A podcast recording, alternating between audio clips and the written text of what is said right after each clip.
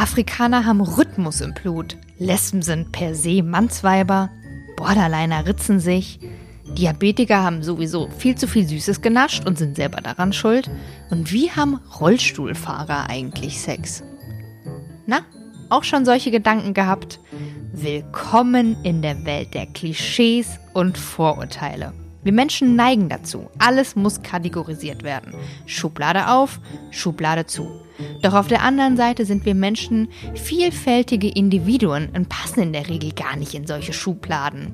Ein Grund für mich, genau darüber zu sprechen. Willkommen bei Klischeevorstellung mit Victoria von Violence. Normalerweise habe ich im Podcast immer nur einen Gast. Das ist in dieser Folge anders, denn da habe ich gleich zwei Gäste. In Kooperation mit der AOK spreche ich diesmal über das Thema Body Positivity.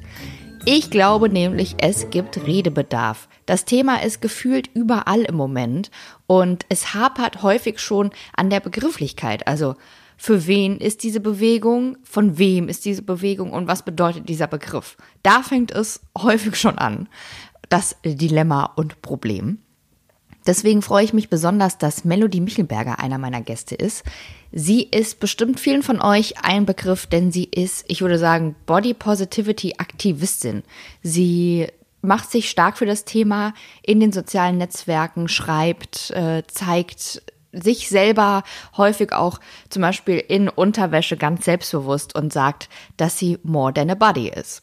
Auf der anderen Seite habe ich diesmal Michael Thiel zu Gast. Auch der dürfte einigen von euch ein Begriff sein. Er ist Diplompsychologe und war schon häufiger für die AOK als Experte tätig. Wir sprechen gemeinsam über das Thema Essstörungen. Melody erzählt uns ihre Geschichte. Michael gibt uns dann nochmal so ein paar Experteneinblicke. Und ähm, dadurch ist diese Folge sehr rund geworden. Und ich denke, auch danach sollte jedem klar sein, was Body Positivity bedeutet. Und ähm, ja, ich wünsche euch ganz viel Spaß beim Hören. Hört auf jeden Fall bis zum Schluss, denn es, es lohnt sich. Ich habe wirklich viel mitnehmen können aus der Folge und ähm, ja, ich wünsche euch ganz viel Spaß. Wir sprechen ja heute über das Thema Body Positivity. Und bevor wir richtig loslegen und auch über deine Geschichte Melodie sprechen und auch ein paar äh, Experteninfos von Michael bekommen, würde ich gerne mal Begrifflichkeiten klären. Also zum einen ähm, das Thema Body Positivity. Was bedeutet das eigentlich? Ähm, Body Positivity wird ganz oft, also aktuell ähm, auch so ein bisschen in so eine falsche Richtung ähm, äh, geschoben. Eigentlich kommt der Begriff Body Positivity ähm, daher, ähm, einen Raum zu schaffen, in dem alle Körper ohne Diskriminierung sein können. Also vor allem Körper, die in unserer Gesellschaft ähm, eben diskriminiert werden, also dicke Körper, Körper, die im Rollstuhl sitzen, Körper, die eben der Norm abweichen. Das ist eigentlich der Begriff der Body Positivity, einen positiven Raum zu schaffen, in dem alle Körper eben so sein können, wie sie sind.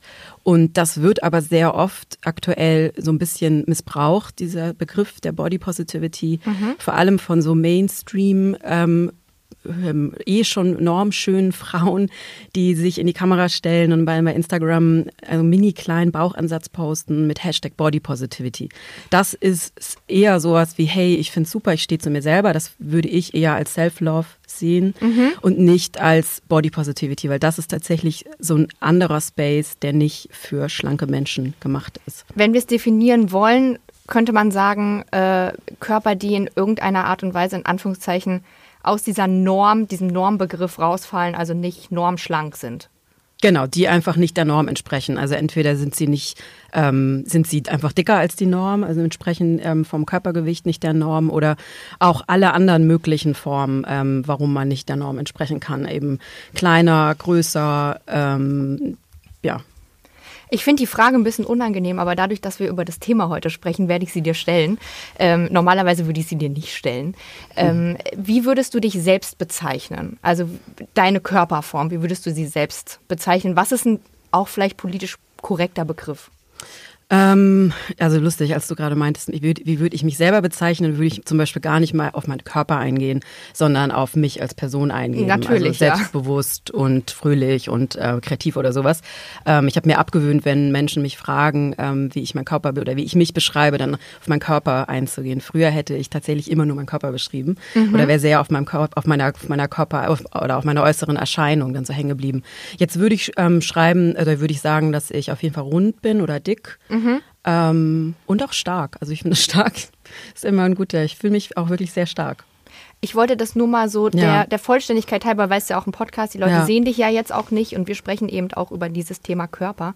Und äh, jetzt direkt mal äh, anfangen mit deiner persönlichen Geschichte, weil ich weiß ja auch, dass du, ähm, dass du dich sehr stark für das Thema einsetzt. Äh, da schon aktivistisch auch bist. Und ähm, wie kam es denn dazu? Welche Erfahrungen hast du selber mit deinem Körper, mit Gewicht und vielleicht auch Essstörungen gemacht? Ähm, also seit ich denken kann, ähm, fühlte ich mich in meinem Körper so, wie er ist, wie er einfach immer war, unwohl. Und das fing tatsächlich schon sehr früh in meiner Kindheit an. Also ich war so acht oder neun und meiner Mutter einen Rock kaufen. Das war so, so die, mit die erste wirkliche Erinnerung an dieses, also daran, dass etwas in meinem Körper nicht stimmt. Wir waren mhm. ähm, Klamotten kaufen in so einem großen Bekleidungsgeschäft und ich wollte unbedingt so einen ganz bestimmten Rock haben. Der hatte so Volants und so ganz bunte Blumen und ich habe ihn meiner Mutter gezeigt und meinte, diesen Rock will ich haben. Und sie hat ihn so entsetzt weggenommen und wieder reingegangen angehängt mit den Worten, den kannst du nicht tragen, der, der macht deinen Hintern ja noch dicker, als er eh schon ist. Und ich weiß, ich stand so in diesem Laden und dachte so, hä, also warum, warum ähm, ist es denn schlimm, wenn ich meinen Hintern betone? Der ist ja nun einfach so, wie er ist.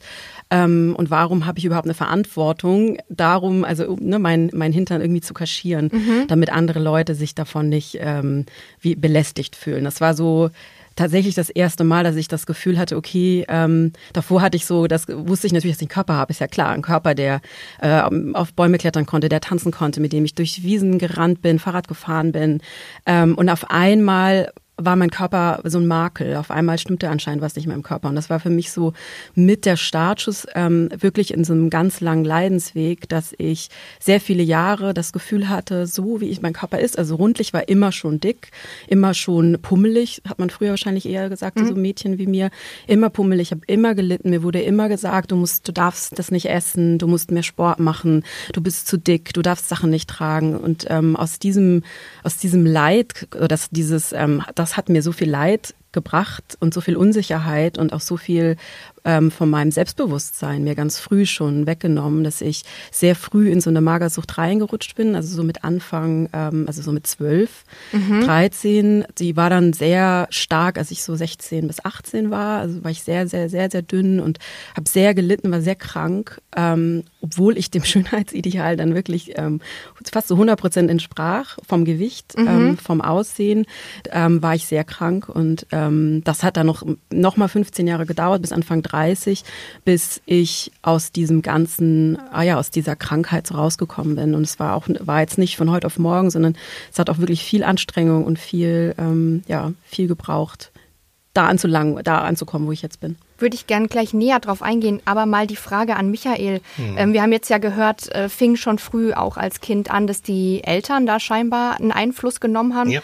Ist es so ein typischer Werdegang auch von äh, Menschen, die dann auch in so eine Essstörung reinkommt, dass da auch die Familie dann schon äh, mitmacht und mhm. das auslöst?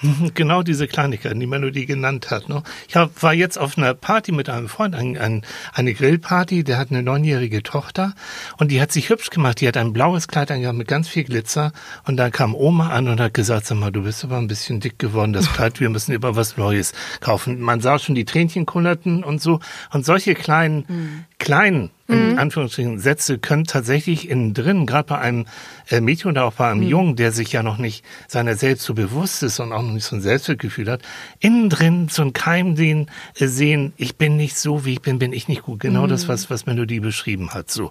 Und daraus kann, wenn du Pech hast und, und jetzt kommen wir in Richtung Anorexie, also in Richtung Magersucht, dass du dann auch das Gefühl hast, so, ich muss ja jetzt irgendwas dagegen tun. Mhm. Das heißt, ganz simpel, ganz klar, ich muss weniger essen. Mhm. Und in dem Begriff Magersucht steckt das äh, Wort Sucht drin. Und Sucht kommt von Siechen, von Siechtum.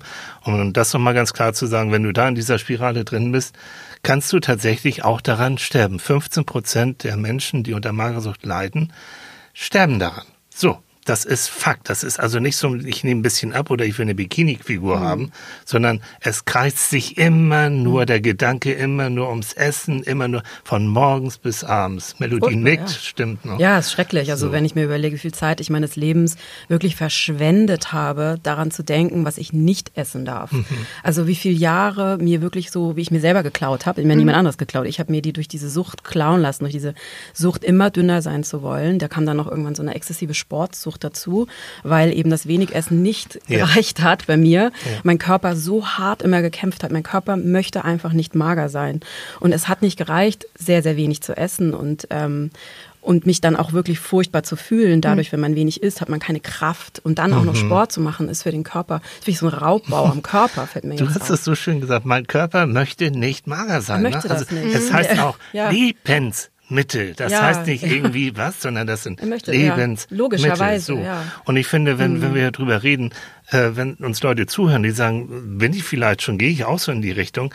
Also ein Kriterium, wo ich schon mal aufpassen würde, mhm. äh, ist, wenn meine Gedanken sich immer ums Essen beziehungsweise Nicht-Essen drehen. So, das wäre für mich schon mal ein Punkt, wo ich sagen würde, oh oh, da ist irgendwie schon was in nicht Richtung in Ordnung. Essstörung. Und Nummer zwei, es kommt noch mehr, die erzähle ich vielleicht später noch, ist, wenn du das Wohlbefinden deines Tages, mhm. ob du dich gut fühlst oder schlecht fühlst, von dieser blöden Zahl auf der mhm. Waage abhängig machst. Das heißt, wenn du dich morgens, mittags, abends draufstellst und wenn diese blöde Waage nicht in die Richtung geht, die mhm. du gerne willst, dass du sagst, scheiße, der Tag ist verhagelt zu. War Diese das bei dir auch Sachen. so, Melodie? Also hast du auch also. mehrmals am Tag dann die, die Waage gecheckt? ich habe mich mehrmals am Tag gewogen. Dann kommt natürlich, das ähm, kennst du wahrscheinlich auch mhm. von deinen Patientinnen und Patienten, ähm, Missbrauch von Abführmitteln dazu, weil diese Zahl auf der Waage war für mich so unglaublich wichtig. Also ich hatte so eine Extrawaage, wo man wirklich jedes Gramm äh, ablesen konnte. Und das war für mich essentiell, genau, was die Waage gesagt hat. Also das hat mir wirklich nicht nur mein Tag, sondern eine ganze Wochen und Monate verhagelt, wenn, wenn das einfach nicht weiter runterging. Mhm. Und ähm, dass das einfach nur eine Zahl ist, die überhaupt nichts mit meinem meinem, mit mir zu tun hat. Ähm, ich habe mal irgendwann so einen Instagram-Post dazu geschrieben, dass es am Ende nur sagt, was die Erdanziehungskraft, also es ist nur meine, ja. meine, wie, also wie, mhm. die, das ist, das ist das, was die Erdanziehungskraft, also das sagt das aus und mehr nicht. Also es sagt nichts über meinen Wert aus, es sagt nichts aus, wie meine Stimmung ist und so weiter. Und das ist, ähm, trotzdem hat es mich jahrelang so extrem gefangen gehalten auch, also so mhm. in dem Bann gehalten. Das war sehr, sehr wichtig, diese Zahl. Also es war nicht einfach, da wieder rauszukommen machen. Dich ja auch quasi darüber definiert wahrscheinlich, also einzig ja, und allein absolut. über deine äußere Hülle. Über die äußere Hülle und, und so eben auch das Gewicht, also auch diese Zahl und eben auch eben, wie du meintest, also dieses Magersein, also mhm. also dieses ganz, ganz wenig zu sein also zart zu sein, so wenig ja. wie möglich zu sein. Und das war ja, vielleicht greife ich das vorweg, aber ich komme da auch gerne nochmal drauf. Mhm. Zurück dann ähm, zum anderen Zeitpunkt. Das war für mich irgendwann dann so Anfang 30 wirklich der ausschlaggebende Gedanke, als ich mit meinem Therapeuten ähm, da saß. Ich war eigentlich wegen was ganz anderem in, damals in Therapie, wegen einem Burnout. Mhm. Und irgendwann saß ich da und merkte so, nee, also A ist diese Magersucht immer noch präsent. Und warum will ich eigentlich immer weniger sein? Mhm. Also ich wollte immer weniger sein, weniger wiegen, wollte weniger so sein, weniger darstellen. Mhm. Warum, warum gebe ich mir selber nicht die Erlaubnis, mehr zu sein? Ich meine es damit gar nicht, den ganzen Tag irgendwelche Chipstüten in sich reinzustopfen und ein größeres Gewicht zu erlangen sagen, sondern so dieses, so was passiert eigentlich, wenn ich mir die Erlaubnis gebe, dass so wie ich, dass du es so selbst okay zu sein. ist, wie ich bin. Ja. Auch wenn ich nicht dem Schönheitsideal entspreche mit meinem Gewicht und wenn mein Körper, wie ich gesagt habe, nicht mager sein will, er will das einfach nicht. Ähm, was passiert eigentlich? Und das war so ein totaler, für mich ein wirklich totales Aha-Erlebnis. Und daraufhin kam dann alles, hat sich das so aufgebaut. Also. Da würde ich tatsächlich gerne später nochmal ähm, drauf eingehen, wie du da rausgekommen bist, weil ähm, zuerst würde mich noch interessieren, wie war der Verlauf? Also wir haben jetzt angefangen, so der Anfang war quasi so gesetzt, dieser Impuls, einfach auch durch deine Familie und eben dieses Erlebnis äh, des Rock-Einkaufens und dann hat sich ja irgendwas an deinem Gehirn umgepolt, dass du gesagt hast, okay, ich bin nicht okay, so wie ich bin. Und dann hat sich das ja immer weiter verstärkt. Du kamst da immer mehr in diesen Strudel rein. Das wird dann wahrscheinlich auch obsessiv irgendwann. Und ähm, du hast dann irgendwann auch in der Modebranche gearbeitet. Genau, und das, das hat es dann, mh. hat es das dann auch noch äh, zusätzlich verstärkt, weil man hat ja nur noch mit, mit diesem Thema auch irgendwie zu tun gefühlt, oder? Also es war ganz bestimmt kein Zufall, dass ich ähm, tatsächlich auf einem ernährungswissenschaftlichen Gymnasium zum Beispiel auch war. Das gibt es mhm. in Baden-Württemberg. Das fragen sich immer alle aus Berlin und Hamburg, wie, was gibt es? Ähm, also ich habe mich sehr intensiv, obsessiv mit dem Thema Ernährung und Körper beschäftigt und war dann eben auf dem ernährungswissenschaftlichen Gymnasium und war danach Moderedakteurin bei verschiedenen Magazinen. Und klar, das Thema hat mich nicht losgelassen und hat auch nicht, hat auch ganz bestimmt nicht zu meiner Genesung beigetragen, weil ich mich immer ähm, auch in dem Moment, wo ich als Moderedakteurin gearbeitet habe, ja fast zehn Jahre lang, auch für diese Bilder gesorgt habe. Also diese, ne, das ist immer, immer die mhm. gleiche, immer Models mit genau der gleichen Figur mhm. uns allen Menschen, Frauen vorgesetzt werden, mhm. wo es doch so viele unterschiedliche Körperformen gibt. Aber nein, es gibt nur eine einzige Sample Size und es gibt nur eine einzige Größe. Models haben immer nur eine einzige Körpergröße und ähm, da habe ich jetzt auch selber zehn Jahre lang für die Bikini und ähm, Unterwäschen-Shoots gemacht gemacht bei den Magazinen und mhm. fühlte mich natürlich auch unzulänglich dadurch, durch diesen Job. Hatte aber auch in den ganzen Jahren gar nie das Gefühl oder die, das, ja, das Gefühl, dass ich das auch hätte ändern können, weil ich eben am langen Hebel saß und auch dafür vielleicht hätte kämpfen können, dass mal Was ein Model anderes. dabei ist, die nicht dem der Schönheitsnorm entspricht. Das hat auf jeden Fall ähm, mich auch eben nicht gesund gemacht, sondern natürlich noch dazu beigetragen, dass die Magersucht immer weitergegangen ist, weil ich mich immer mit diesem unerreichbaren Schönheitsideal gemessen habe, also diesem Körpergewicht des Models haben, die ja mhm. nun, ich bin nur 1,60, die noch mindestens einen Kopf größer sind. Und was mir auch erst viel später aufgefallen aufgefallen ist, dass noch nicht mal, wenn man Magazine anschaut und sich diese wunderschönen Bilder von Models am Strand oder, oder ähm, in Unterwäsche oder in schönen Kleidern anguckt, dass noch nicht mal die Models so aussehen wie auf den Fotos, weil sie noch anschließend mhm. noch digital verändert werden. Und das weiß ich ja eigentlich und hätte ich auch aber trotzdem ähm, hat mich dieses Ideal auch nochmal extra, also das kam dann so dazu, ähm, so mit Anfang, so mit 12, 13 fing das an, dass eben natürlich nicht nur das Elternhaus, sondern auch die Bilder, die man im Fernsehen sieht, die man in Magazinen sieht, ähm, dass mich die extrem stark beeinflusst haben. Ich habe ganze Pinnwände voll gemacht in meinem Zimmer mit so Frauen, so wie ich gerne aussehen wollen würde. Das war, war dann zwar auch mal so eine Marilyn Monroe dabei, das weiß ich noch, aber die ganzen anderen waren halt alle so, ich, ähm, ja, ja, ich bin so ein 80er, 90er, also Anfang 90er, waren halt alle so Cindy Crawford Kate, und ja, Kate, Kate Moss, Moss, genau und sowas. Also schon Frauen, die eine ganz andere Körperstatur haben. Also auch wenn ich ganz viel dafür tue, kann ich überhaupt nicht so aussehen wie die. Ähm, Genau, und so ging das immer weiter. Aber bei mir war am Anfang auf jeden Fall der Start durch das Elternhaus, der mich bewusst gemacht, der mich darauf überhaupt gebracht hat, ähm, meinen Körper zu hinterfragen und auch mein, ja, also das wurde dann ja immer wieder auch, also ich wurde auch gehänselt in der Schule, mhm. ich wurde in mhm. meiner Familie gehänselt. Also es mhm. gibt so ein, ähm, mein Vater, ich hoffe, er hört das nicht, aber ich habe das auch schon öfter gesagt, er hat immer Nilpferd zu mir gesagt, zum Beispiel. Mhm, okay. Und das macht ja auch, also das macht eben natürlich was, ähm, hat was mit mir auf jeden Fall gemacht mhm. und auch in der Schule und so weiter. Es hat einfach nie aufgehört, ähm, dass ich aufgrund meines Gewichts ähm, gehänselt oder diskriminiert oder überhaupt irgendwie mein Gewicht ein Gesprächsthema war. Mhm. Also es gibt nicht nur eine mhm. Ursache für Essstörungen. Genau, das wollte ich jetzt gerade fragen, ja. habe ich mir gedacht. Es gibt ganz, ganz viele dazu. Und das ist wie so ein Mosaikstein, was du erzählt hast. Also erstmal bitte an alle Eltern, falls sie zuhören, achtet auf die Worte, die ihr euren Kindern ja, sagt. Auch wenn es lieb, vielleicht lieb gemeint ist, mein Pummelchen, mein Nilpferd. Nein, das sind Sachen, die bleiben im Kopf mhm. hängen. Und ähm, gerade, gerade wenn, wenn man in Richtung Pubertät geht und man sich seiner selbst nicht sicher ist, man sucht sich dann auch nach, nach Idealen und man guckt dann und dann denkt man, ja, okay, diese Mädels da und du warst sogar an dem Besten. Das heißt, auch im Fotostudio warst du ja ständig von Spiegeln genau. umgeben. Ja, das genau. heißt, du hast die Spiegel gehabt, mhm. du hast diese Models gehabt, mhm. die, die die Hälfte von dir vielleicht waren. Das ist natürlich richtig heftig. Also dieses, ähm, wenn ich doch diese Größe hätte oder diesen, dieses Size hätte, dann würde sich mein Leben plötzlich ganz anders darstellen. Dann kriege ich den Mann meiner Träume, den Job meiner Träume, dann werde ich glücklich und alles ist gut. Pustekuchen. Aus der Erfahrung mhm. an euch beide die Frage, ist das dann so? Ich habe es immer gedacht, dass es so ist. Ich habe immer gedacht, wenn ich jetzt noch, nur noch ein bisschen dünner, also wo ich schon sehr, sehr, sehr, sehr mager war, jetzt nur noch ein bisschen dünner, dann ist alles gut. Dann habe ich es geschafft. Dann, dann, also vor allem war das auch, dann bin ich glücklich und dann mhm. habe ich das geschafft. Dann, dann, dann bin ich okay.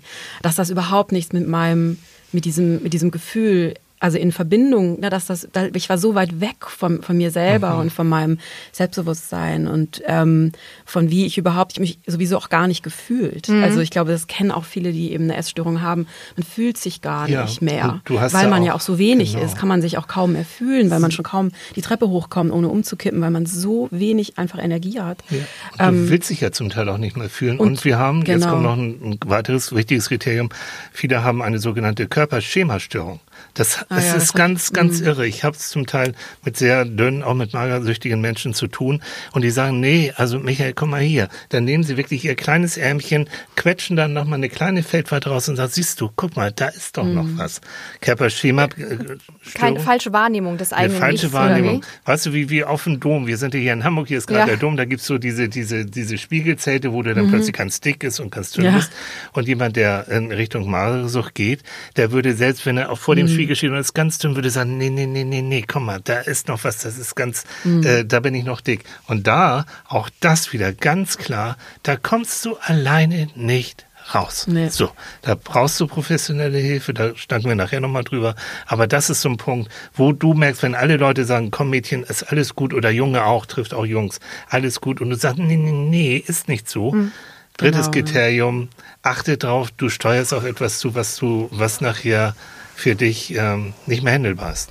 Wir haben ja jetzt auch äh, über diese verzerrte eigene Wahrnehmung gesprochen. Was sind mhm. denn andere physische und psychische Folgen einer schwerwiegenden Essstörung? Mhm. Also physisch, jetzt äh, bei, beim Mädchen jetzt besonders, äh, äh, je weniger du isst, umso mehr kommt dein ganzer Körper in einen Mangelzustand. Mhm. Das heißt, äh, wenn du in Richtung Pubertät gehst, äh, die Tage ähm, fallen weg, weil hormonell einfach alles durcheinander ist, ähm, Busen und so weiter und so mhm. fort. nichts entwickelt sich richtig, was sie ja zum Teil auch auch willst. Du hast vorhin gesagt, du willst dich wegreduzieren. Mhm. Das gehört mit dazu.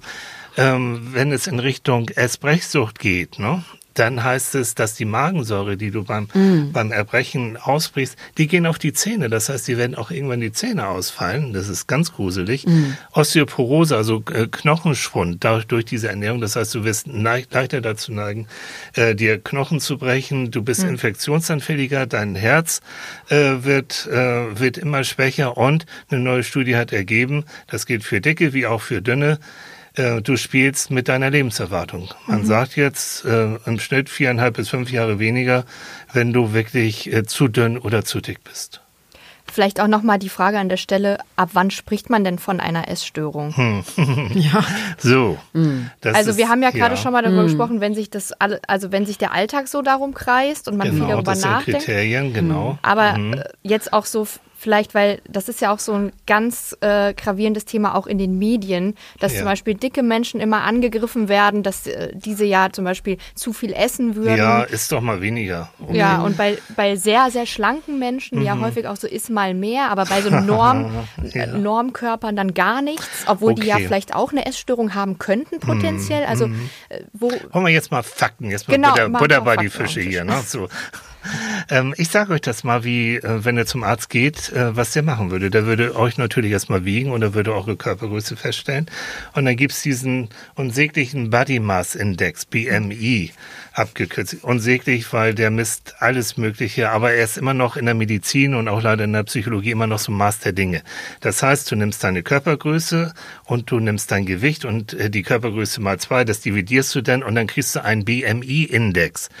Ähm, wir sind alle im Internet. Es gibt BMI-Rechner. Wenn ihr Lust habt, dann guckt ihr da mal mhm. nach. So, und jetzt habe ich, weil ich schlecht in Zahlen bin, das einfach mal aufgeschrieben. Wenn du also einen BMI-Index, da kommt eine Zahl mhm. raus. Wenn du den unter 18,5 hast, dann bist du untergewichtig. Das geht schon in Richtung Essstörung. Wenn du noch weiter runter gehst, jeweils noch fünf, dann gehst, gehst du wirklich auch in Richtung Magersucht. Äh, und das würde dir dann auch so diagnostiziert werden. Normal. Da, da darf ich da mal kurz ein, weil ich habe das mal gemacht und? vor ein paar Jahren. Und da war das bei mir, also kurz unter Normalgewicht. Also schon, und ich war aber nicht untergewichtig. Nee, so. Also da, Also das ist, deswegen sage ich schon, Ja, ich sag's deswegen. jetzt einfach mal, Arnold Schwarzenegger, kennen wir alle, ne? Mucki Mhm. bepackt und so, der würde als adipös durchgehen, weil Muskeln wiegen einen Haufen und dieser Ja. blöde Body Mass Index, Mhm. Ja. Mhm. der wiegt alles. Ja. Der wiegt also nicht nur Fett, der wiegt auch Muskeln und das ist, aber egal, du wolltest wissen, ab wann du, also Mhm. nach dem BMI, äh, normal bist du dann, wenn du ein BMI bis zu 25 hast und dann kommt schon ähm, größer als äh, 25, da bist du schon mal leicht übergewichtig. Ich persönlich wäre froh, wenn ich ein BMI von 25 hätte. also 25 wäre, wenn ein Kerl 1,85 groß ist und 95 Kilo wiegt, da würde der schon ein BMI von 27 haben und würde da Mhm. schon als äh, fast adipös gelten. Also deswegen sage ich vorsichtig. Okay, und So. gerade die Sportler, wie du gerade schon gesagt, gerade so muskelbepackte Männer, die gar kein Gramm Fett haben. die alle zum Abnehmen so ungefähr. Okay, also darauf kann man sich nicht verlassen. Nein, aber trotzdem, aber du wirst trotzdem, wenn du merkst und du gehst zum Arzt, das wäre für mich sowieso die erste Anlaufstelle, einfach mal mich da durchchecken zu lassen. Und wenn der sagt, du hast jetzt also wirklich ein BMI, sage ich mal, von 30, dann hast du schon, so würde man das auch sagen, dann bist du adipös. Adipös, ja, hört sich jetzt unglücklich an, ist auch ein blöder Begriff, aber das ist fettsüchtig. So. Hm. Und dann gibt's noch verschiedene andere Grade, also nach oben ist kein, kein, kein Ende letztendlich. Also Kriterium für Mediziner, Psychologen ist dieser BMI. Neben Verhaltensweisen, was Melody auch schon gesagt hat, ständig ums Essen, ständig abnehmen. Dann kommt noch Sachen wie ähm, Erbrechen dazu, da kommen Sachen wie Abführmittel dazu. Dann bist du aber schon richtig auf der, auf der Krankenseite. Und dann gibt's noch etwas, das nennt sich Binge-Eating Disorder. Das machen Menschen, denen siehst du das überhaupt nicht an. Du futterst in ganz, ganz kurzer Zeit wahnsinnig viel. So deine 2.000, 3.000 Kalorien kannst du wie ein Wahnsinn, die sind auch fast wie, äh, wie weggetreten, wie in, in Hypnose. Futterst du in dich rein, erbrichst aber hinterher nicht. So. Ne, der Anorektiker, also der, derjenige, der magersucht ist, der würde dann ganz schnell das wieder erbrechen und das loswerden. Der Binge-Eating-Mensch, der würde das dann lassen, hat aber nachher ein tierisch schlechtes Gewissen und sagt, und ab morgen fange ich wieder mit meiner Diät an, weil das geht ja so gar nicht.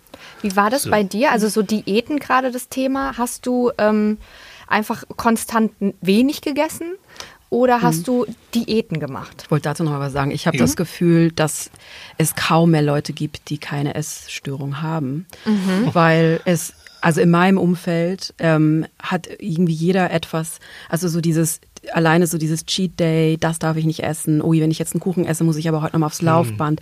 Also so dieses, es dreht sich schon bei sehr, sehr vielen Leuten in unserer Kultur, in unserer Gesellschaft darum, was darf ich eigentlich nicht essen. Das ist mir so aufgefallen in den letzten Monaten. dass es sehr viel, dass, dass schon sehr viel über Er- Ernährung gesprochen wird, über, über Essen, dass wenig über Genuss gesprochen wird, sondern mehr über das ist jetzt das neue Ding, irgendwelcher Kale-Saft oder so, der wird dann auch für alle Leute, soll das jetzt gut sein, den, diesen Saft zu trinken oder irgendwelche. Und das fand ich, finde ich schon auch erstaunlich, dass es hat sich, ist auch extrem zugenommen in den letzten Jahren, dass extrem viel über Essen gesprochen wird, aber auch viel in so einem ähm, Verzicht. Also, dass sehr Ja. viel, viele Frauen, natürlich, ich habe in Redaktion gearbeitet, da drehte sich fast nur mit Frauen, da wird, da wurde schon sehr, es wurde eigentlich immer darum gesprochen, was gibt's für eine neue Diät, was kann man nicht essen, was sollte man auf gar keinen Fall, wer geht nicht in die Kantine, oha, nimmt sie wieder ab. Also es war schon, es hat sich extrem viele Jahre darum gekreist. Ich arbeite jetzt nicht mehr in der Redaktion und nicht mehr mit anderen, viel mit anderen Leuten, aber ich kriege das immer noch mit, dass extrem viele Leute so eine latente Essstörung haben, die Woran- vielleicht gar nicht dann sich in ihrem BMI oder wie auch immer irgendwo ähm, ausschlägt. Aber viele Leute haben ja wirklich Probleme oder wirklich ein schlechtes Gewissen, können gar kein Eis mehr essen, das wirklich genießen in dem Moment oder ein Stück Kuchen mal oder mal eine Pizza essen und einfach die Pizza essen und überhaupt nicht eine Sekunde dran denken, ähm, wie viel Kalorien die Pizza hat. ähm, und das finde ich, finde ich richtig schlimm. Also das finde ich ist wirklich was. Und das kann ja dann auch, und das ist, also es mündet dann ja wahrscheinlich gar nicht in so eine wirkliche Magersucht oder sowas. Aber trotzdem versauen sich die Leute, viele Leute, Millionen von Leute, eigentlich so ihr, dieses gesunde, intuitive, was tut mir eigentlich gut. Also viele Leute wissen gar nicht mehr, was denen gut tut. Wo, woran glaubst du, liegt das, dass das jetzt so ein Thema ist? Also, dass so viele Leute sich, ist mir auch aufgefallen, äh, obsessiv mit Essen beschäftigen. Äh, teilweise obsessiv, also jetzt, wie du sagst, auch mit diesen gesunden Säften und äh, Smoothie Ball und äh, weiß ich nicht. Intervallfasten, ganz, ja, ganz gerade modern. Intervallfasten. Also es ist ja, Ja, wirklich, wenn man bei Instagram guckt, man fühlt sich ja schon blöd, wenn man keine so eine oh, konst- super krasse Bowl sich da macht. Ich esse seit, glaube ich, 40 Jahren gefühlt immer morgens Haferflocken. Die sehen halt immer irgendwie aus wie schon einmal, weil ja auch immer. Schon einmal gegessen? genau, mit Beeren oder Apfel oder, oder geriebenen ähm, Nüssen. Melodie, wir essen da ähnlich. Ich Gen auch. ja, genau. immer schon. Das macht mich, es macht mich äh, so bis man gut, das gibt mir irgendwie gut Kraft für den ganzen Tag, aber sieht jetzt nicht so hip aus. Ich weiß nicht, woher das kommt. Ich glaube schon, dass es auch so ein, die, man will, die Leute wollen sich alle Option, also so selbst optimieren, wollen alle ähm, wir wollen schon das Beste eigentlich für den Körper, aber dann wird das so verschrobelt mit, oh Gott, ich habe heute gar nicht meinen, meinen gepressten Saft gegessen, jetzt ähm, muss ich erstmal, keine Ahnung, was machen, um das wieder ins reine ins Lot zu bringen. Ich weiß nicht, ich glaube, es ist so eine Mischung aus Social Also Media so, Wahn. ja, auch das. So. Also ich glaube, ähm, es wird uns vorgegaukelt, dass Schönheit, in Anführungsstrichen, in ganz tollen Anführungsstrichen, Schönheit ist machbar. Schönheit ist machbar. Du machst X, Y, Z, du hast deinen Fitness-Tracker, du hast dein Diätprogramm, du hast das und das. Saft. So, Ja. alles, alles easy. Und wenn du das nicht schaffst, dann bist du Ja. ein Loser. Also bitteschön, ne, beweg deinen Arsch ins Fitnessstudio und isst vernünftig und dann ist gut. Also Schönheit ist machbar. Im Gegensatz gesund dazu. auch. Ich finde, das und hängt gesund ja immer so zusammen. Machbar. Schönheit und also nur weil man jetzt jeden Tag so einen kaltgepressten Saft trinkt, wird man ja nicht gesünder. Also, Aber das ist so Aber das ist so krass in den in den Köpfen drin. Die Leute geben 5 Euro aus für so einen Saft. Ja. Das, ähm, ja, aber zu deiner Frage mit den Diäten, ich habe sehr früh schon Diäten gemacht. Ähm, und ich auch im Nachhinein finde ich es tatsächlich ein bisschen erstaunlich, dass ähm, das alle super fanden in meiner Familie. Gut, ich war das Pummelchen, ich war das Nilpferd.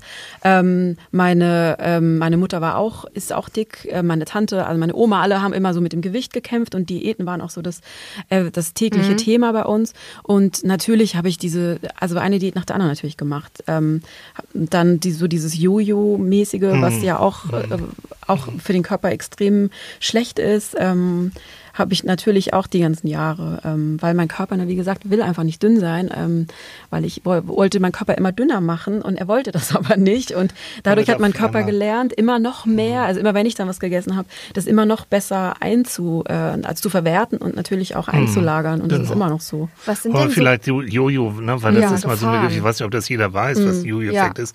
Also bei jeder Diät fährst du dann sogenannten Grundumsatz runter. Grundumsatz ist das, was unser Körper in Ruhezustand verbraucht. Das Gemeine am Grundumsatz ist, dass der leider auch genetisch verändert Genau. ist. Da kannst du nichts Kann für. man nichts machen, nee. So, das ist so, ne? So. Also, äh, Körper sagt, oh Scheiße, wieder Hungersnot, wieder so, ich Genau. fahre also alles runter, damit ich über die Runden komme. Dann hörst du wieder auf mit der Diät, Körper freut sich und sagt, juhu, hau rein und leg los. Und dann futterst du und er nimmt natürlich alle Energie auf und, äh, und damit, und, das, und sehr gut auf. Und damit wird es immer doller. Und dabei ist eigentlich, auch vielleicht das nochmal auch aus ähm, psychologischer Sicht, ähm, du musst essen, das ist biologisch so. Ich sehe was Schönes, ich muss essen, so. Ne, das ist auch Zeiten, wo früher viele Hungersnöte waren. Und jetzt würde ich sagen, ist viel, aber ist das Richtige. Und das Richtige heißt etwas, was dir schmeckt, was dir wohl bekommt. Äh, wir leben im Überfluss, also du kannst dir das auch wirklich dann aussuchen und ohne schlechtes Gewissen. Nimm dir Zeit zum Essen. Daddel nicht irgendwie ständig beim Essen noch an der Spielekonsole oder am Computer rum. Genieße das. Und das ist eben genau der Punkt. Genieß das, freu dich drüber und hör dann auf, wenn du satt bist. Und da ist nämlich so so ein Punkt, ich glaube, viele Leute haben überhaupt nicht mehr dieses Sättigungsgefühl. Die futtern, futtern, futtern. Gefühl auch für den eigenen Körper? Ja, das So. Gefühl, das ist eben auch das, was ich auch das Gefühl habe, also mit dieser latenten Essstörung, die viele Frauen vor allem auch haben, auf jeden Fall in meinem Umfeld. Wahrscheinlich kennen das auch viele Zuhörerinnen und Zuhörer, dass ähm, also wirklich, ich kenne, also gerade auf dem Weg hierher, als ich her Fahrrad gefahren bin, äh, hergefahren bin, habe ich mir überlegt, ich kenne wirklich keine einzige Freundin, die eben keine, die eben keine Essstörung, eine leichte oder eine starke hatte in ihrem Leben. Und das ist doch der Wahnsinn. Eben gerade, weil wir hier im Überfluss leben. Und warum ist das eigentlich so, dass wir uns alle von unerreichbaren Schönheitsidealen beeinflussen lassen. Von allem ist es ja nicht nur das, natürlich, ne, haben wir vorher schon, was ist eigentlich los, dass uns das oder dass mir das vor allem auch, kann ja auch nur für mich sprechen, ähm, dass mich das so krass beeinflusst hat, 30 Jahre meines Lebens, ähm, mein Wert von meinem Körpergewicht abhängig Ja. zu machen. Und mein Selbstbewusstsein und mein, ja.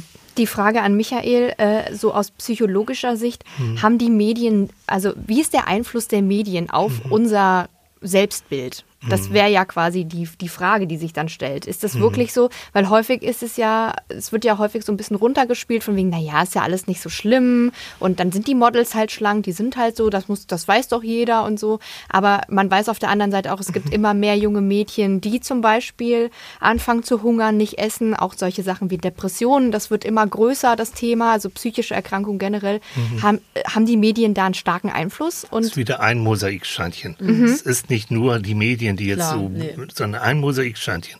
Und wenn du dich in dir selbst als Mädchen oder Junge nicht sicher fühlst und unsicher bist, wo, Mhm. wo geht die Reise hin in meinem Leben? Und dann suchst du dir Vorbilder, dann suchst du dir Idole. Und das habe ich genauso früher gemacht wie alle anderen auch. Dann guckst du äh, tolle Sänger, tolle Gruppen oder meinetwegen auch Models.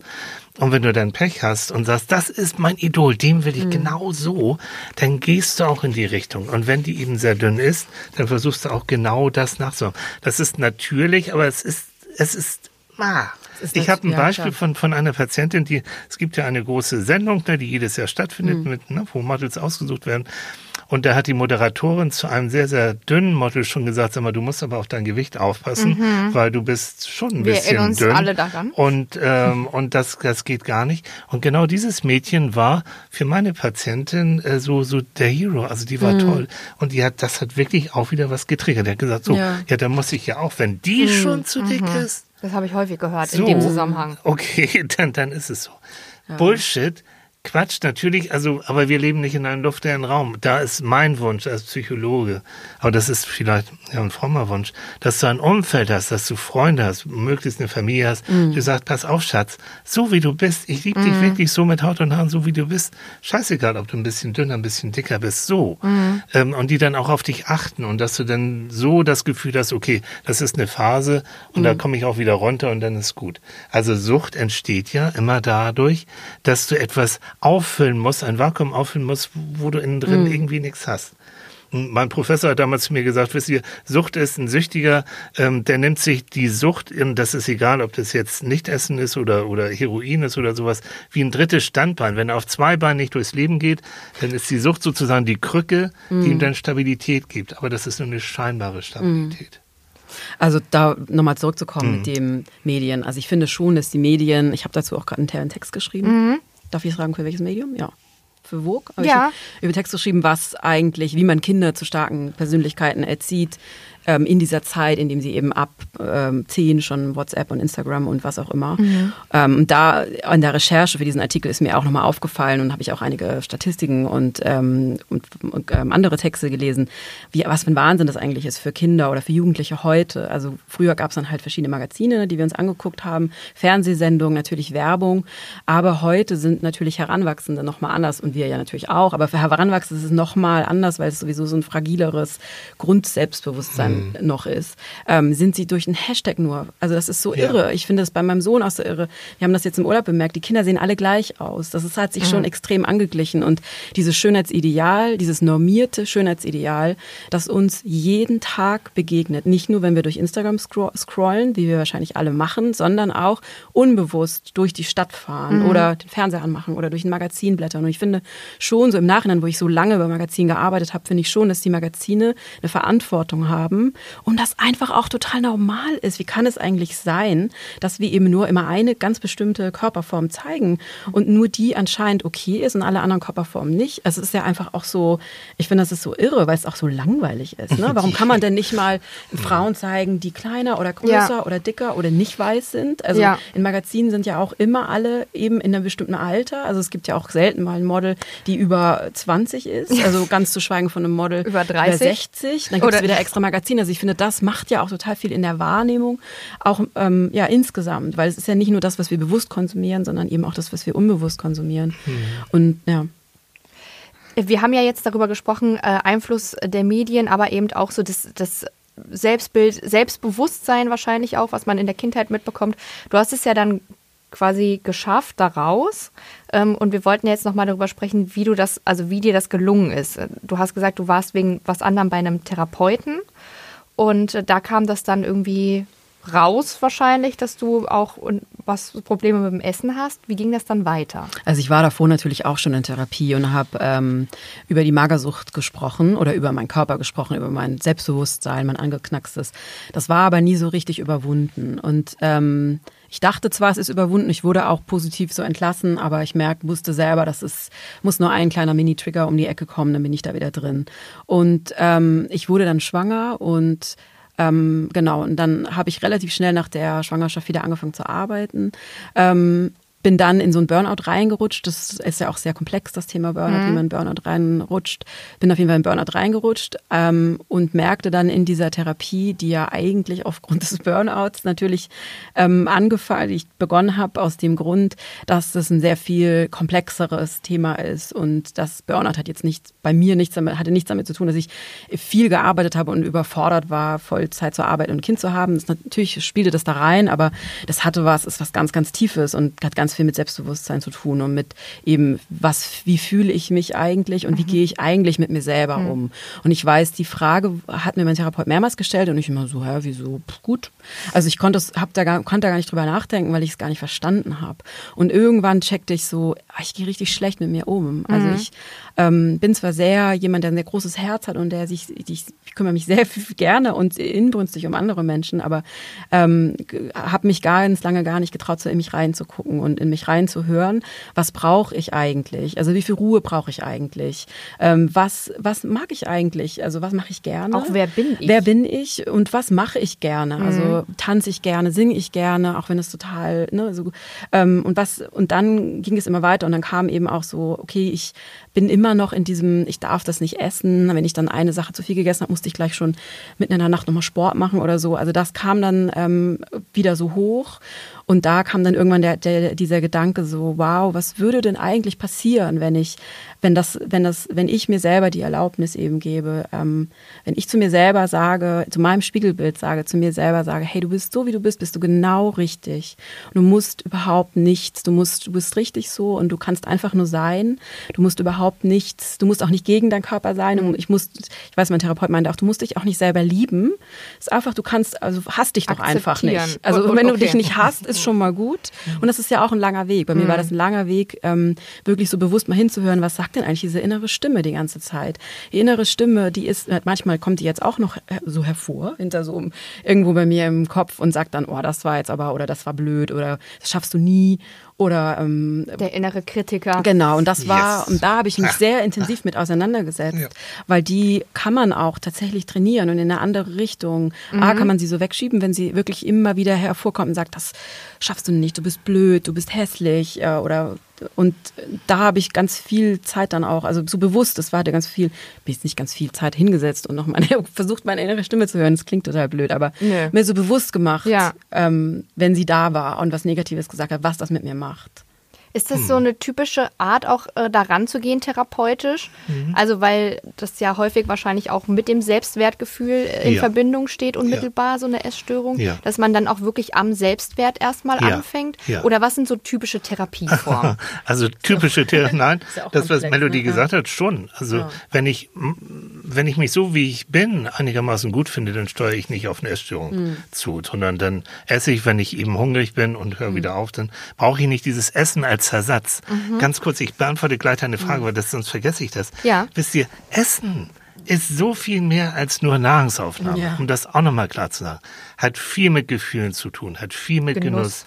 Es gibt keinen Grund, nicht zu essen oder es gibt auch keinen Grund, überhaupt den Dämmer Stopp zu machen. Also das wissen wir auch aus mhm. der Forschung einfach, das ist, und deswegen sind jede Diäten, das ist Schrott vergisst es, crasht jeden allemal, weil es geht um diese emotionale Geschichte des Essens. Also wie gehe ich damit um, wenn ich frustriert bin? Ich habe, was ich, eine 5 in Mathe geschrieben oder mein Freund hat mich verlassen. Wie gehe ich damit mhm. um, um nicht eben halt gleich zur Schokolade zu greifen, die dafür auch nichts kann und die auch eigentlich erstmal nicht hilft.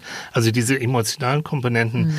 die sind für mich als Therapeuten bei Behandlung von Essstörungen ganz, ganz existenziell. Mhm. Und dennoch gucken, wie ist mein Leben denn jetzt im mhm. Moment? Bin ich tatsächlich irgendwie viel allein? Mhm. Ähm, hm, habe ich keine Leute, die mir irgendwie auch zusprechen, Hm. habe ich wenig Freunde. Auch daran wirst du dann auch arbeiten. Und deswegen, ähm, um jetzt da rauszukommen, Nummer eins ist sich wirklich mal knallhart dessen bewusst werden, so geht es nicht weiter. Das, was du jetzt gerade machst, ist Raubbau. Das, was Melodie so schön erzählt, ist alles Raubbau. Ich muss mir Hilfe holen. So. Und dann, es gibt das Internet, es gibt da auch online Beratungsstellen, vielleicht erstmal unter, ähm, also niedrigschwellig, dass man sagt, ich wende mich mal an die, ich lese mir das mal durch. Und dann gibt es die Möglichkeit, dass man dann wirklich zu einer echten Beratungsstelle geht und die helfen dir dann weiter und die können dann vielleicht auch sagen, pass mal auf, ähm, das ist jetzt schon so weit fort. Ich würde schon vorschlagen, dass du vielleicht auch in eine Klinik gehst und da vorübergehend, du bist also nicht verrückt, sondern du bist krank, aber nicht verrückt, dass du vorübergehend dann intensiv ähm, beigebracht bekommst, wie dein Essen überhaupt wieder funktioniert, wie, wie Sport geht, wie dein Selbstwertgefühl wieder hochgeht. Und ich habe äh, für, für, ja, für die AOK habe ich so ein Selbstbewusstseinstraining zum Beispiel entwickelt. Be Yourself für Kinder und Jugendliche, wo es genau darum geht. Ne? Wie schaffe ich das gegen Mobbing, gegen Cybermobbing? Es gibt ja tausend Möglichkeiten heutzutage, wie du äh, runtergemacht werden Ja. kannst, gerade im Internet.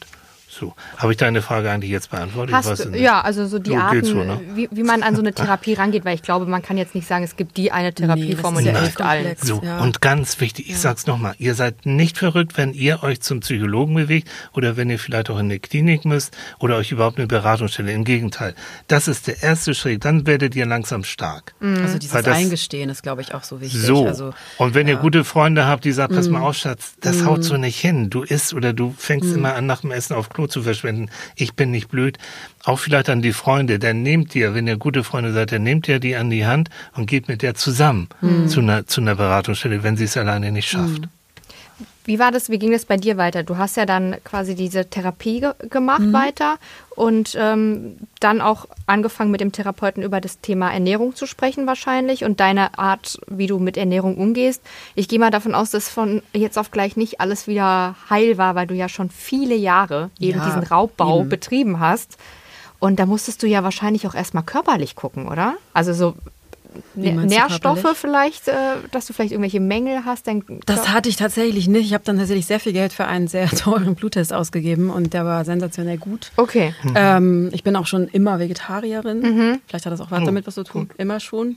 Und ähm, also genau. Nee, das war, das ging eigentlich wirklich Schritt für Schritt. Also das war natürlich logischerweise nach so einer langen Zeit, wo ich so unsicher auch war, was ich überhaupt essen darf und was ähm, und das auch so weit ähm, abgegrenzt habe. Also es ging gar nie darum, eben was du vorher gesagt hast, so dieses wow, das schmeckt richtig gut, das schmeckt mir gut, das möchte ich gerne essen, sondern eher, was hat wenig Kalorien und macht mich satt. Also das, so ein komplettes Umdenken. Und auch so dieses, was du auch gesagt hast, also dieses kenne ich eben auch, es kennen ja viele, viele Leute, die Essstörungen haben, dass man eher, oder dass ich nicht mit Leuten essen gegangen bin. Aus der Angst heraus, ich müsste ja dann natürlich was essen, was fällt ja auf, wenn ich nichts esse. Und ähm, das auch ähm, dann wieder so neu zu lernen und auch so zu genießen, also das hatte immer wieder auch was so damit bei mir zu tun, ähm, dass ich mir so die Erlaubnis gebe und das, das also ich darf essen. Das war für mich so, du darfst essen, das ist okay, du darfst essen, du bist hungrig, du darfst essen. Was magst du denn gerne? Und dann war das, und das ging dann natürlich, hat das, weiß ich jetzt nicht, ich kann da keine Zahl sagen. Wahrscheinlich bin ich immer auch noch dabei. Ich denke, das ist so ein Prozess, der wahrscheinlich mir mein, ganzen Leben, mein ganzes Leben lang begleitet. Ähm, ich überlege manchmal immer noch, was mag ich eigentlich gern ähm, essen, weil ähm, ja, ich habe ja auch einen Sohn und der ist auch Vegetarier und ich merke wirklich, oder ich habe mir wirklich die letzten Jahre ähm, wirklich mir so abgewöhnt zu kochen ähm, oder so immer so einseitig, also nicht abgewöhnt zu kochen, so einseitig und das ist so was ganz Neues, was ich jetzt die letzten zehn Jahre, mein Sohn wird jetzt zwölf, wieder mir so anlernen musste, weil es mir tatsächlich auch immer noch keinen Spaß macht. Ähm, Genau, aber das, ja, Stück für Stück. Also so diese Frage immer wieder, was möchte ich eigentlich essen, das ähm, begleitet mich auch immer noch. Ich, manchmal weiß ich es auch einfach nicht. Wie isst du Also- heute? Also, wie, wie, ist, wie sieht das jetzt so aus? Isst du regelmäßig? Ähm, vegetarisch hast du gesagt, aber wirklich so drei Mahlzeiten am Tag und ist unterschiedlich. Oder also, wie du Lust hast? Wie ich Lust habe tatsächlich. Also mittlerweile muss ich auch eher aufpassen, dass ich, weil ich immer so viel arbeite Mhm. und auch ähm, angefangen habe vor ein paar Monaten, ähm, nee, im Winter ist es ja jetzt schon Sommer, oh Gott, die Zeit, ähm, ans, ich habe angefangen, Eiskunstlauf zu lernen. Mhm. Und das ist natürlich in meinem Alter schon so ein bisschen so ein bisschen crazy, aber ich wollte das immer machen. Und ich war als Kind, war ich einmal beim Training, meine Mutter meinte, das ist zu weit, da kann ich dich nicht hinfahren dreimal in der Woche, konnte ich das nicht machen. Und dann war ich halt irgendwann gefühlt immer zu alt und jetzt habe ich es angefangen. Und da merkte ich, und das ist halt mehrmals in der Woche, und da merkte ich, okay, ich muss mehr essen. Also ich mache jetzt eben wirklich so viel Sport aktuell, aber aus dem, das ist auch so ganz spannend für mich oder so, also ähm, aus so einem ganz anderen Bewusstsein. Das ist was mhm. ganz Neues. Ich mache Sport, weil es mir Spaß mhm. macht. Mhm. Und, und, ich mache sogar Gewichtetraining. Das ist ja. für mich wirklich irre. Manche werden vielleicht lachen. Ich mache das wirklich, weil ich so ein Ziel vor Augen mhm. habe. Ich will das schaffen. Ich will dieses eine, diese eine bestimmte Figur, ich will das schaffen in meinem Alter. So mhm. für mich. Gar nicht, weil ich irgendwelche Olympia will oder irgendwelche Medaillen gewinnen will. Also so, ich will das für mich schaffen. Und das ist für mich so was voll Neues. Sport, dass Sport keine, nichts ist, keine Bestrafung ist, war für mich ganz lange eine Strafe, mhm. dass ich zweimal am Tag eine Stunde laufen war. Also irre wirklich so, ne? Ähm, um mich zu bestrafen für das, dass ich irgendwas zu viel, zu, mit meinen Augen zu viel gegessen habe. Und das, ähm, und genau, und dadurch, dadurch, dass ich jetzt so viel Sport mache, hat sich natürlich auch was in meinem Körper verändert. Nochmal mein Körpergefühl ist nochmal anders geworden. Weil da merkte ich, okay, ich muss noch mehr essen einfach und noch, muss jetzt tatsächlich anfangen, ein bisschen drauf zu achten, vielleicht noch mehr Eiweiß zu essen oder noch mehr Kohlenhydrate vor allem auch. Also, mhm. Also, weil der Grundumsatz steigt ja dann auch. Genau, ne? also das also man verbrennt mehr eben. Kalorien. Aber ich ja. würde sagen, tatsächlich, mein Therapeut von damals kann sehr stolz sein, weil ich sehr, also jetzt im Urlaub auch merkte ich, esse sehr intuitiv. Also mhm. so mit, auf einmal hatte ich Bock auf Tomaten oder auf einen Kartoffelsalat oder was auch immer. Also mein Körper, ich musste, musste das wirklich wieder lernen. So was, was braucht er, was mag der? Natürlich möchte der auch mal Spaghetti essen oder möchte er auch mal Pizza, aber ich esse dann einfach, wenn ich Bock habe auf Pizza, mhm. weiß ich, meistens ist es so die PMS-Zeit, ne? Mhm. Da könnte ich eigentlich nur Pommes, Pizza, sowas essen. Und dann habe ich wieder Bock auf einen Salat. Also wir kochen so viel Gemüse, dass manchmal, glaube ich, die auf dem Markt denken, wir haben eine fünfköpfige Großfamilie zu Hause. Wir gehen hier mal auf den Markt in St. Pauli. Also mein Sohn ist ja eben auch Vegetarier aus bewusster Entscheidung. Mhm. Ähm, und ja, aber das ist genau die Lizenz zum Essen. Du hast dir wieder die Lizenz zum ja. Essen gegeben, wie James Bond so in, in der Richtung. Es ist so. Und was das für einen Spaß macht, wie du vorher ja, meintest. Dieses, es, ist, also, es, ja. es, es, sind Lebensmittel mhm. und die heißen so. Man ist reingeschlittert in diese, diese ähm, Essstörung, in diese Erkrankung. Man hat es irgendwann gelernt. Du hast es gelernt. Oben im Gehirn wird das dann positiv verstärkt, dieses Nichtessen. Und alles, was man gelernt hat, das ist jetzt die gute Nachricht, kann man auch wieder verlernen. So, das dauert so ein bisschen, ne? Und da mhm. braucht man auch Hilfe, da braucht man einen guten Lehrer, einen guten Therapeuten, mhm. so. Aber dann hatte ich das Leben wieder. Mhm. Und das ist das Schönste, was es überhaupt gibt. Das Leben hatte ich wieder. Mhm. Und ich habe mir einen Podcast von dir angehört. Du hast mit einer magersüchtigen Frau gesprochen und mhm. ich habe das gehört, wie die gesagt hat, das erste Mal, als sie in der Klinik ein Volljoghurt, ein Vollfettjoghurt mhm. gegessen hat und nicht diesen ganzen ja. Äh, Magerscheiß, ihr liefen die Tränen runter, ja. war sie, da war, ah, was für ein toller Geschmack. Und ähm, das, das hat man so wunderbar so gehört, ähm, wie, wie plötzlich bei ihr, ah, da, da brachen die Dämme auf. Auf einmal hat das Leben mich wieder. Also das habe ich mir angetan. Auf ne? jeden Fall auch. Ähm, das wieder, was ich auch unlan, wie heißt das, unlearning, nee, was ich, was mir wieder ab, wie hast du gerade gesagt, unlernen, ablernen. Ja, du Ab, kannst ab, es verlernen. Abtrainieren, ja. genau, musste, Alles. war eben dieses Bewerten von Lebensmitteln. Mhm. Und das war bei mir ganz stark natürlich. So in ne? gut und schlecht In quasi. gut und schlecht, genau. Also in, ähm, okay, das darfst du auf gar keinen Fall essen, das ist quasi der Feind. Und, aber, und, das, in, und das darf man essen. Aber kein Mensch kann sich nur von Salat ernähren oder von irgendeiner Gemüsesuppe, das funktioniert nicht. Und das, dann fehlt ja eben all das, was du meintest, also dieser Genuss fehlt fehlt, dieser so. Spaß, diese Gerüche, diese Freude, auch einfach mal, genau. Und gut und schlecht ja wahrscheinlich auch nicht äh, gesund und ungesund, sondern eine Reiswaffel war wahrscheinlich auch gut, obwohl die ja einfach gar keinen Nährwert Peanuts, hat. Ne? Also nochmal ja. so einen goldenen Satz, den ich auch gelernt habe, auch von, also aus, als Ernährungspsychologe, Verbote sind mhm. verboten mm. und ein genau. Nie ist niemals mm. durchzuhalten. Wenn du sagst, nie mm. mehr wieder Schokolade, mm. ich schwöre dir, mm. das kommt irgendwie eine Party und da ist ein großer Teller mit Schokolade und du haust die Dinger nur so weg, weil das ist so ein Dammbruch und dann isst du Unmengen davon, anstatt zu genießen und ja, zu sagen, hab, so, ja. und davon, ja. das muss ich auch noch ganz kurz erzählen. Es gibt eine neue Studie, die fand ich so zauberhaft. Es gibt, gibt manchmal lustige Studien. Also, da haben sie ähm, Normalgewichtige bisschen dicke und ganz dicke zusammen, äh, äh, zusammengesetzt in ein Labor und die durften jeder so viel Schokolade essen, wie sie wollten. So, hört zu. Und dann mussten sie zwischendurch immer bewerten, wie schmeckt die Schokolade, habe ich da noch Bock drauf, wie ist das, mhm. bin ich satt, so. Ähm, der, der Untergewichtige, der hat ganz schnell aufgegeben, der sagt so, mir reicht es mit der Schokolade, war auch nicht so toll, war nicht so, so prima. Der etwas Übergewichtige, der etwas Übergewichtige, der hat auch gesagt, nö, nach einer, irgendwie nach einer Schafe, es reicht mir. Und der richtig Dicke, hat von Anfang an jede Schokolade bewertet, wow, ist das geil. Ist das ein super Genuss. Und er hat nach der zehnten, nach dem zehnten Stück Schokolade immer noch gesagt, wow, es ist immer noch so toll und es schmeckt immer noch so super.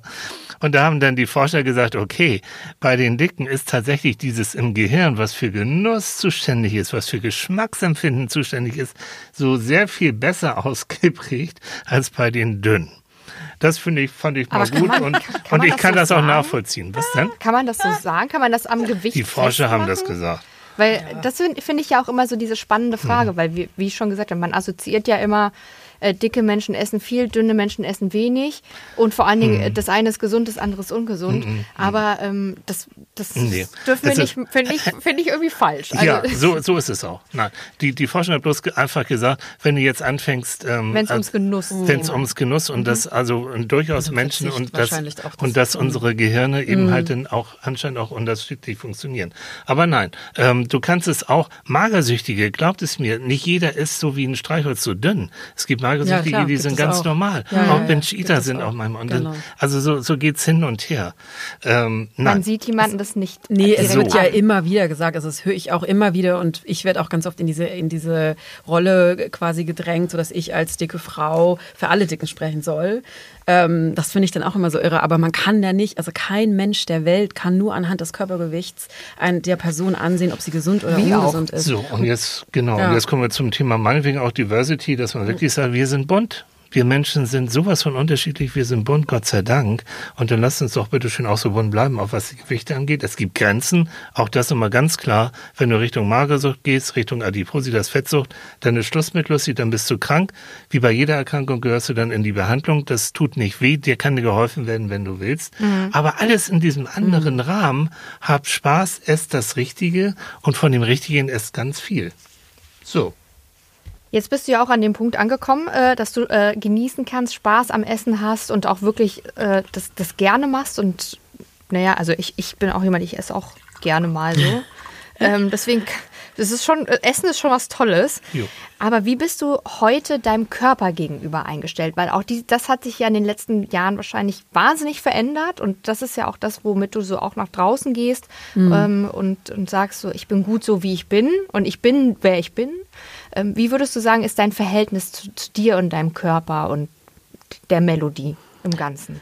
Also das hat sich bei mir eben insofern geändert, dass ich heute ähm, meinen Körper mit ganz wohlwollenden positiven Augen sehe und gar nicht meinen Körper mehr so bewerte aufgrund, wie er eben aussieht oder aufgrund dessen, dass ich einen dicken Bauch habe und einen großen Hintern, sondern ich meinem Körper sehr, sehr dankbar bin, dass er mich all diese Jahre eben durchs Leben trägt und ähm, und ich mittlerweile mehr also darauf achte, so diesen Fokus zu verändern. Das war bei mir auch so ein ganz wichtiger Moment, diesen Fokus vom, wie sieht mein Körper eigentlich aus, hin zu dem, was tut mein Körper eigentlich für mich und was tut er eigentlich die ganze Zeit, obwohl ich so schlecht ihn behandelt habe, hat er trotzdem, ist hat das Herz hat nie aufgeschlagen zu schlagen, äh, hat nie mhm. aufgehört zu schlagen. Meine Arme konnten meinen Sohn durch die Gegend tragen und ihn stillen und ihn groß werden lassen und meine Beine tragen mich durch die Gegend. Und das ähm, ist, auch wenn ich jetzt mal manchmal so Tage vielleicht ja immer noch habe, ist, ich bin jetzt nicht nicht jeden Tag, schwimme ich nicht oben auf der Welle und denke so, wow, ich bin die Tollste und habe den Tollsten. Also so, mhm. ich fühle mich auch nicht jeden Tag super selbstbewusst. So muss mich auch nicht jeden Tag in Unterwäsche bei Instagram äh, zeigen, aber ich, dieser Fokus immer wieder so zurückzuholen, so hey, das ist so, das ist mein Körper, der ist gut so und ähm, der ist der ist auch ganz wunderbar so, obwohl er nicht dem Schönheitsnorm, der Schönheitsideal entspricht. Ähm, obwohl, das ist ja auch, ich finde das auch immer so schwierig, das zu sagen. Also dieses, ich meine, hm. ja, das ist halt irgendwie so ein gesellschaftliches. Mir hat da wirklich geholfen, einfach irgendwann festzustellen, das Schönheitsideal wurde nicht für mich gemacht. Das wurde für ja. irgendjemand gemacht, damit, da wurde, es wurde gemacht, damit viele Menschen sich unglücklich fühlen und viele Produkte kaufen, mhm. so. um diesem Ideal zu entsprechen, Darum dem niemand entsprechen so, kann. Also, genau. und wenn man sich das einmal, wirklich, wenn man einmal diese Brille absetzt, dass wir gar nicht so aussehen müssen mhm. und dass, es, dass wir auch diese ganzen Produkte nicht kaufen müssen. Ja.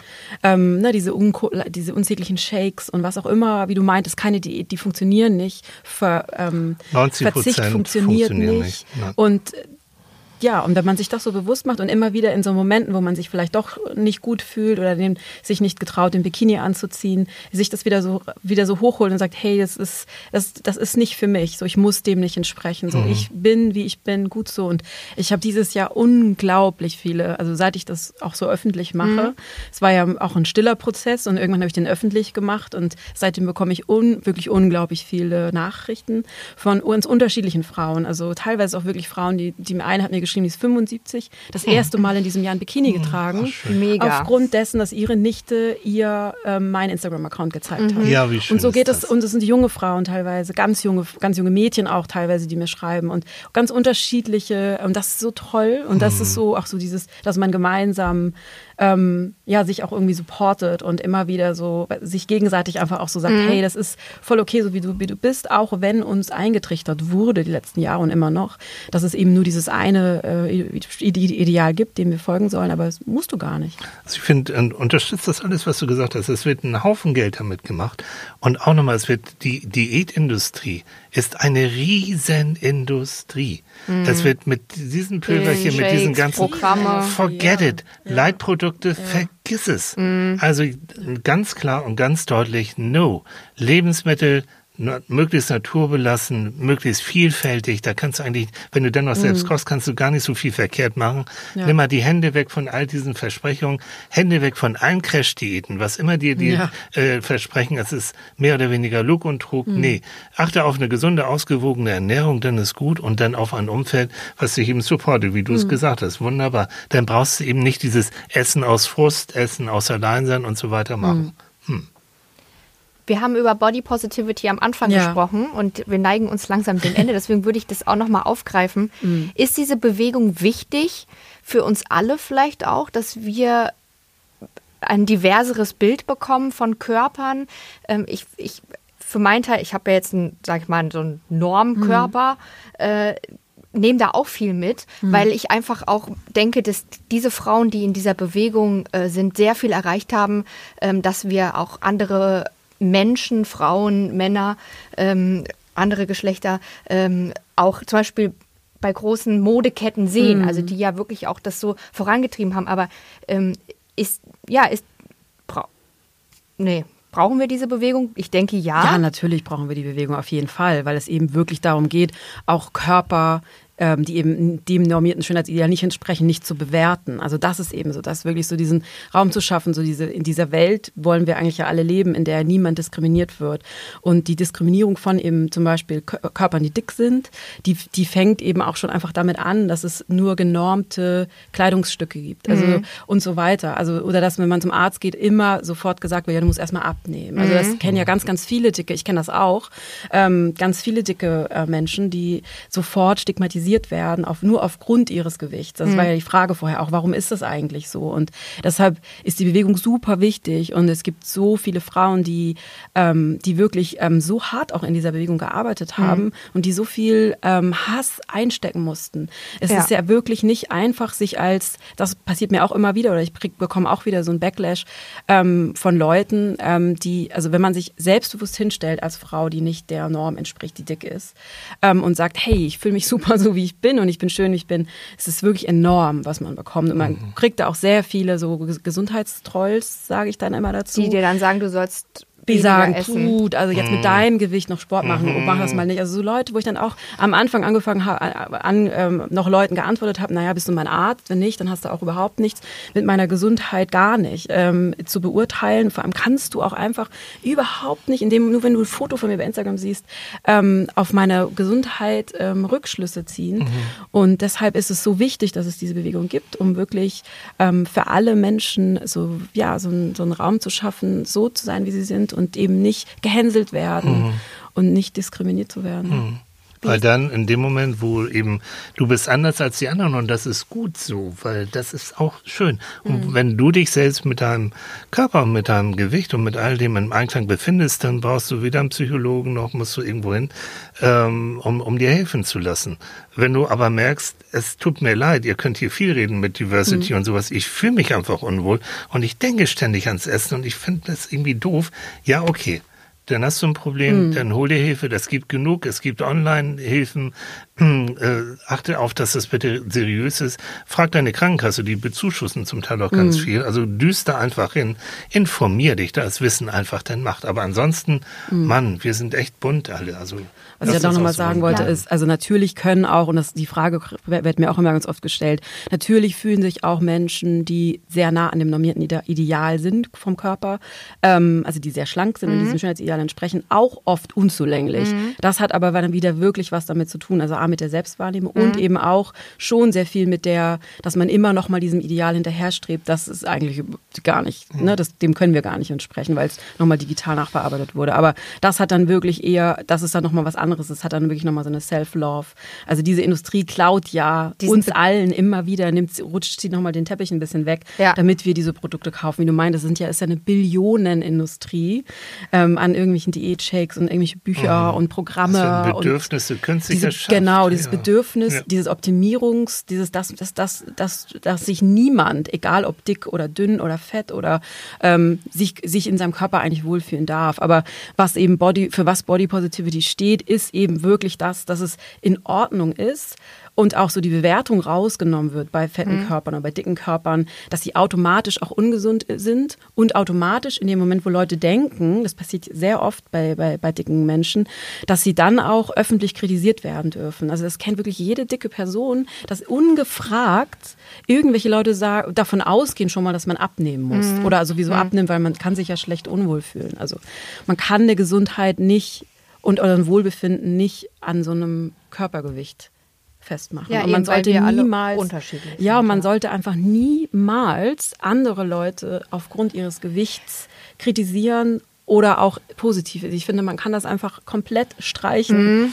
So. Das macht man bei anderen, also in anderen Bereichen ja auch nicht. Also ähm, ich rauche zum Beispiel ab und zu. Es kam noch nie jemand zu mir und auf der Straße und hat gesagt, mach das mal nicht, das ist mhm, ungesund. Mhm. Also man macht es mhm. ja wirklich auch so, ähm, dann vor allen Dingen bei, bei extrem schlanken Menschen auch, aber ich glaube, das Problem ist da wirklich auch, äh, haben dann auch eher die, die äh, dickeren Menschen, die dann auch zum Beispiel schon als Kinder ja. äh, in der mhm. Schule oder auch von, vom Elternhaus oder so auch äh, ge gehänselt werden. Mhm. Aber macht euch klar, jeder, der einen dicken hänselt, der ist selbst sehr viel ärmer dran und sehr viel schwächer und sehr viel psychisch, ähm, weiß ich nicht, äh, labiler oder sonst wie mhm. was als derjenige, der ein paar Pfunde zu viel drauf hat. Also jeder, der es nötig hat, einen anderen runterzuputzen, ja, hat in der Regel ein sehr viel niedrigeres Selbstwertgefühl. Trotzdem tut es weh. So.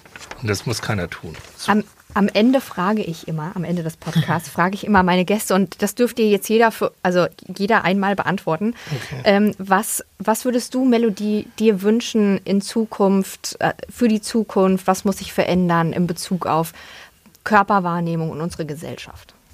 Also ich wünsche mir auf jeden Fall, dass es, dass es ähm, in den Medien wirklich so ein Umdenken gibt, in der Werbung, in dem Fernsehen, dass es, dass eben alle Körperformen ähm, stattfinden dürfen. Mhm. Ich würde mir zum Beispiel mal einfach eine, eine dicke oder fette Tatortkommissarin wünschen, mhm. die ähm, nicht aufgrund ihres Gewichts, ähm, wo das Gewicht einfach gar kein Thema ist, weil einfach aufgrund der Qualität. männliche Schauspieler ja. oder Kommissare dürfen immer irgendwie dick sein. Das ist mhm. überhaupt nie ein Thema, es wird nicht mhm. mal angesprochen. Aber bei Frauen gibt es einfach nur so ein ganz bestimmtes Körper, also ne, mhm. Schauspielerinnen sehen auch immer gleich aus. Das würde ich mir wirklich wünschen, weil ich weiß, dass das sehr viel verändern würde. In dem Moment, wo man eine diverse ähm, Auswahl von Körpern sieht, so wie wir sie eigentlich auf der Straße sehen, wenn wir die auch im Fernsehen sehen oder im Magazin sehen, ähm, das verändert einfach was mit der Wahrnehmung. Und das würde ganz vielen Heranwachsenden helfen, wenn sie sich selber in Magazinen ähm, sehen könnten, also ihre eigene Körperform.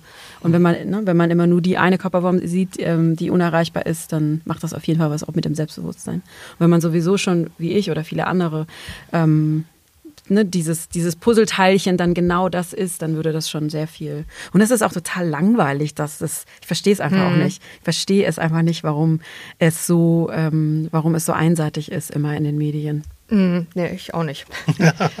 Und die Frage auch direkt nochmal an dich, Michael, ein, aus deiner ein, Sicht. Aus meiner Sicht. Also ich hätte mindestens drei Sachen. Also ich sag mal, das für mich Wichtigste, ich würde vielleicht ganz brutal alle Diätprodukte, alle Leitprodukte verbieten. Oh ja, das wäre super. Es, es, wird so viel verboten und dies und das. Ja. Warum das nicht? Damit wird zwar dann, das tut zwar weh dann der Industrie, aber mhm. dann hätten wir nicht mehr dieses so, oh, sollte ich nicht lieber den schicken oder das weg. Also raus mhm. aus dem Supermarkt, mhm. weg aus der Werbung, nix da. Das ist Nummer eins. Und Nummer zwei ist, ähm, wenn wir essen und Essen macht Spaß, also guckt mich an, man sieht es mir auch an, dann sollen wir das genießen, achtsam genießen, ganz in Ruhe, mit den Liebsten, mit den Freunden, sonst wie was.